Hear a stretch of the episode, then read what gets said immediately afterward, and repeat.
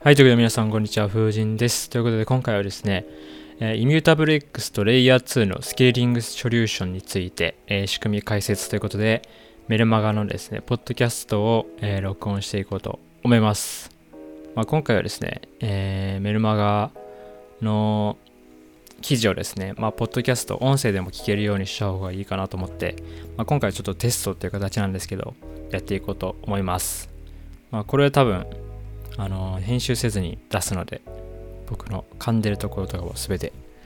えーそのまま流すかもしれないです。ということで、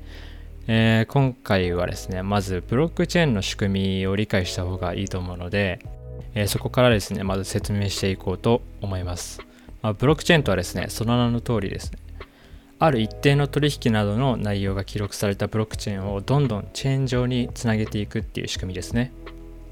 まあ、これによってですね、ブロック同士の関係ができるので、えー一部のデータを改ざんしようとすると、それより新しいブロックの情報を書き換える必要が出てきます。なので、改ざんはま現実的には不可能になっているんですね。そしてですね、マイニングっていうものがあって、このマイニングというものは、次の新しいブロックを生成することを言います。これにはですね、難しい計算を解く必要があって、この計算を解いた人に報酬が支払われるっていう仕組みになっています。まあ、数年前にマイニングが流行したのは、この報酬が、えーたくさんもらえるからですね。でこれらが繰り返されることで、えーブロックチェーンの取引が可能になっているんですね。これが、まあ、ブロックチェーンの簡単な仕組みです。じゃあ次にもう早速、レイヤー2について説明していこうと思います。そもそもの話ですね、レイヤー1っていうのは何なのか何なのかっていう話から説明していこうと思います。まず、レイヤー1っていうのはですね、ブロックチェーンそのもののことですね。つまりですね、レイヤー1の取引では、えーそのままブロックチェーンに記載されます。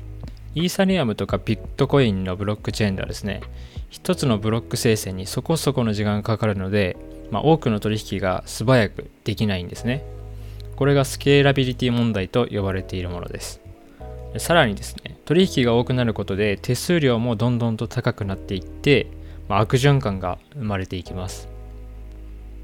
またですね、少額の取引を複数回行いとき行いたいときなんかはかなり不便ですよね。毎回高い手数料を支払わないといけないからですね。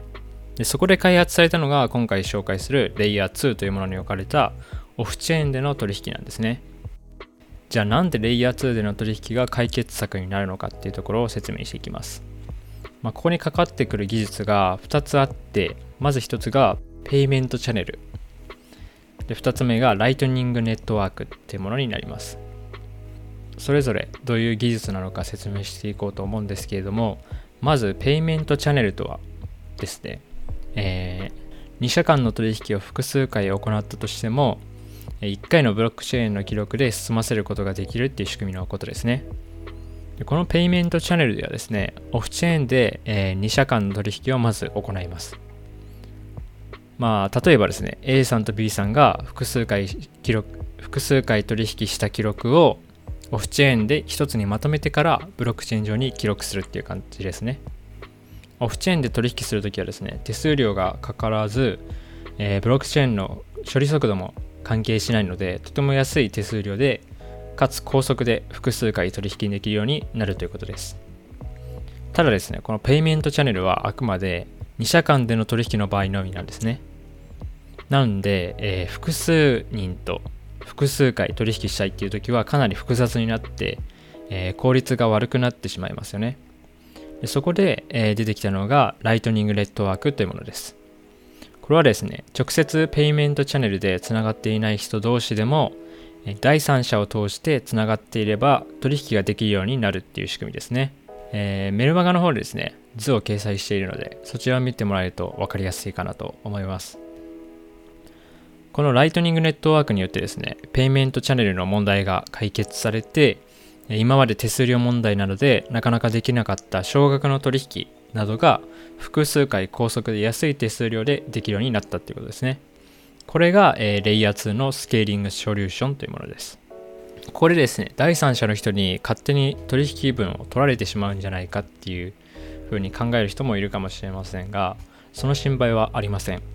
この際の取引はですね、すべて暗号技術によって改ざんができないようになっているからですね。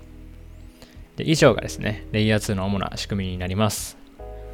えー、ビットコインとかはですね、スケーラビリティ問題があったんですけれども、それが解決されることによって、いろんなことができるようになると言われています。この前の動画でも紹介したイミュータブル X とかは、ビットコインと同じようなスケーラビリティ問題があるイーサリアムのレイヤー2スケーリングソリューションでした。イーサリアムはですね、オープンシーでの NFT の取引とか、アクシーインフィニティとかでも使われていることからも分かるようにですね、他のブロックチェーンに比べても圧倒的に取引量が多いんですね。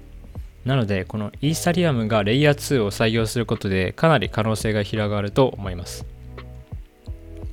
これはですね、ゲーム分野でもかなり注目されていて、えー、この前の動画でも紹介したイルビウムなんかはですね、このイミュータブル X と提携を発表していますね。